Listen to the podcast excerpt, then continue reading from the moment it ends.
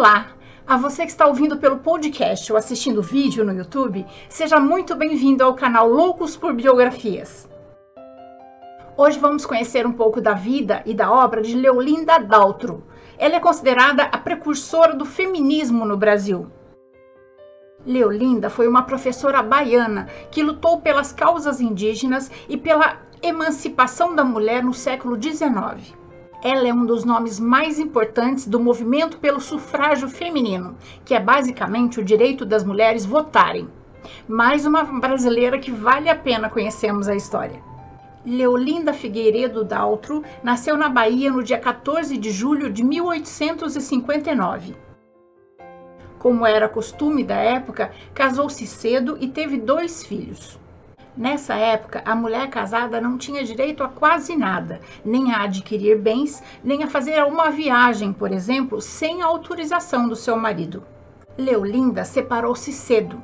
A mulher separada naquela época era tratada quase como uma prostituta, fosse qual fosse o motivo da separação, e seus filhos também eram discriminados por serem filhos de mulher separada.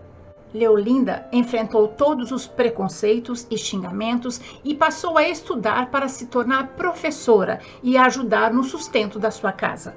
Aos 24 anos, casou-se novamente e mudou-se para o Rio de Janeiro em busca de uma vida melhor. Com seu novo marido, Leolinda teve mais três filhos e separou-se ou, ou ficou viúva, não se sabe ao certo. Passou então a ser a chefe de família e, com seu, seu salário de professora, educou e criou seus cinco filhos. O objetivo principal da professora Daltro no início do século XX foi a causa indigenista.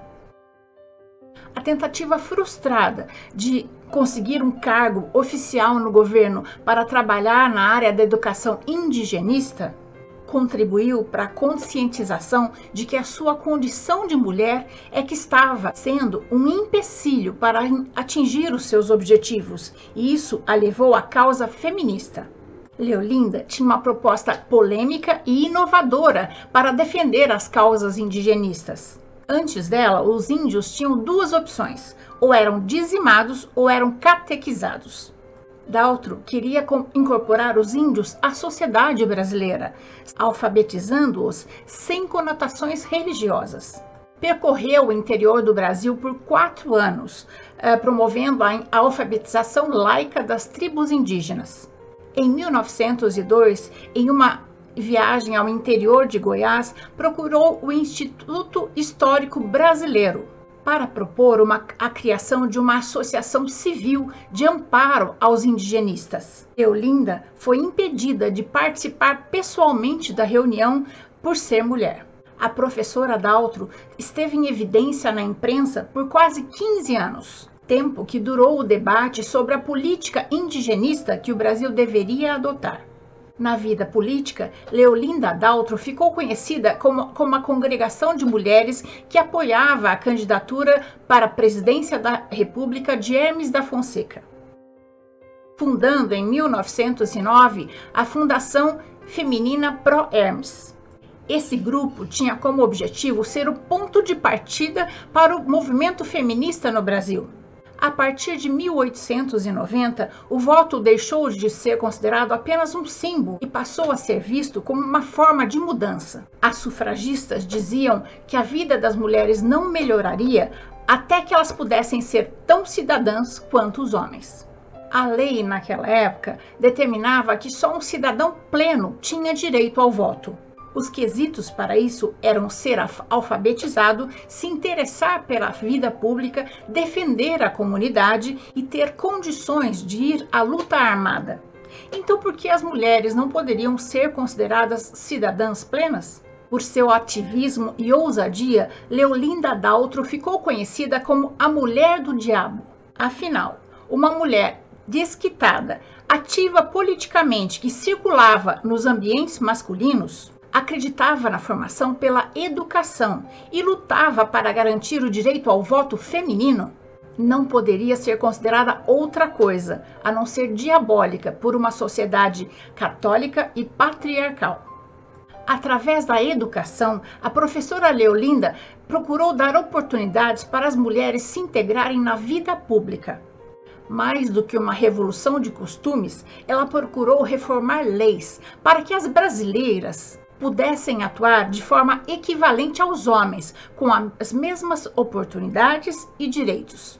O seu papel na história brasileira merece ser conhecido e reconhecido. Em 1910, Leolinda renomeou a associação como Partido Republicano Feminino.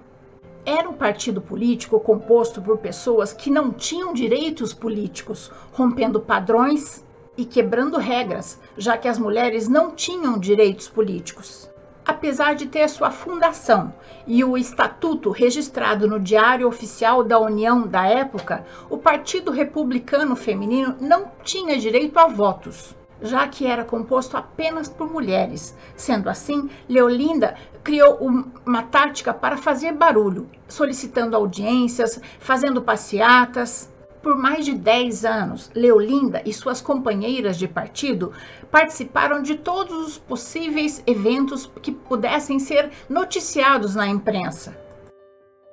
Em 1913, os jornais deram ampla publicidade ao movimento das sufragetes, quase sempre reforçando que este não era um comportamento que as brasileiras deveriam seguir. Apesar de não ter direitos políticos, em 1916, Leolinda Daltro apresentou um requerimento solicitando o direito ao voto feminino, que foi negado, mas abriu debate para o assunto. Um ano depois, liderou o Partido Republicano Feminino pelas ruas de Salvador e do Rio de Janeiro. Cerca de 90 mulheres desfilaram em passeata, exigindo o direito ao voto feminino. Há exatos 100 anos, em 1919, ela se lançou como a primeira brasileira a ser candidata às eleições municipais. Em sua plataforma de, de governo, defendia a diminuição da desigualdade, da miséria e da equiparação dos direitos civis entre os homens e as mulheres. Em 1919, a professora Dalton lutou para que o primeiro projeto de lei para o sufrágio feminino fosse aprovado. Mas foi só em 1921 que o projeto foi passou pela primeira votação e nunca chegou à segunda votação necessária para que o projeto se tornasse lei. Ao longo de sua vida, Leolinda Daltro fundou três jornais dedicados à mulher, além de ter publicado dois livros que contou aspectos da sua vida. Leolinda, de família humilde, teve que lutar contra um sistema machista, sem apoio algum, sofrendo deboche, ridicularização e violência.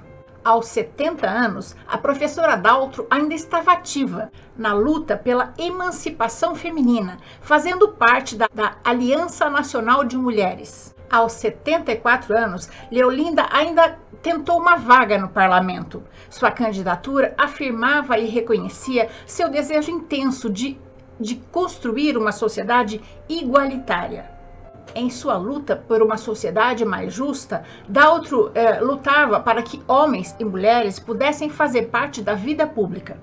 Leolinda também procurou reformar as leis para que as mulheres brasileiras tivessem as mesmas oportunidades que os homens com relação aos, aos seus salários e oportunidades de emprego. Leolinda Figueiredo Dalto faleceu no dia 4 de maio de 1935, vítima de um atropelamento no Rio de Janeiro.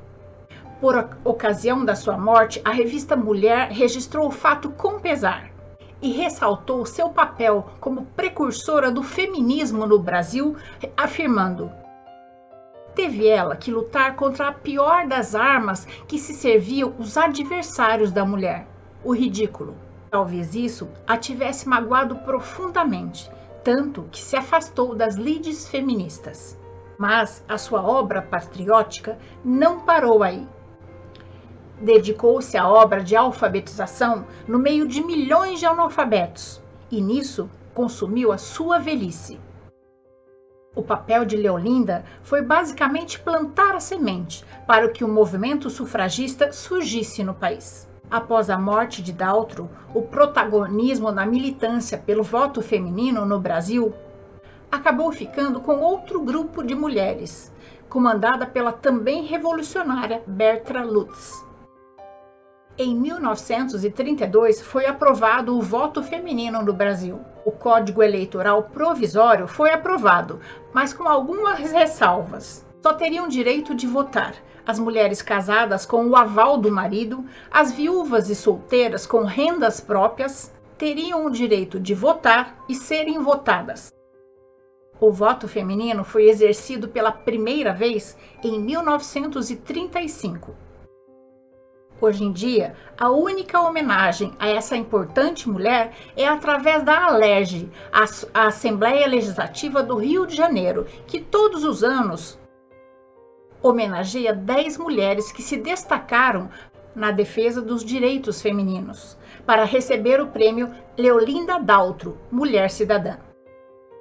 E essa é a nossa história de hoje. Eu espero ter contribuído para que seu dia tenha momentos muito agradáveis. Se você gostou dessa história, deixe o joinha, conheça as outras histórias do canal e se inscreva para conhecer as próximas histórias. Até a próxima!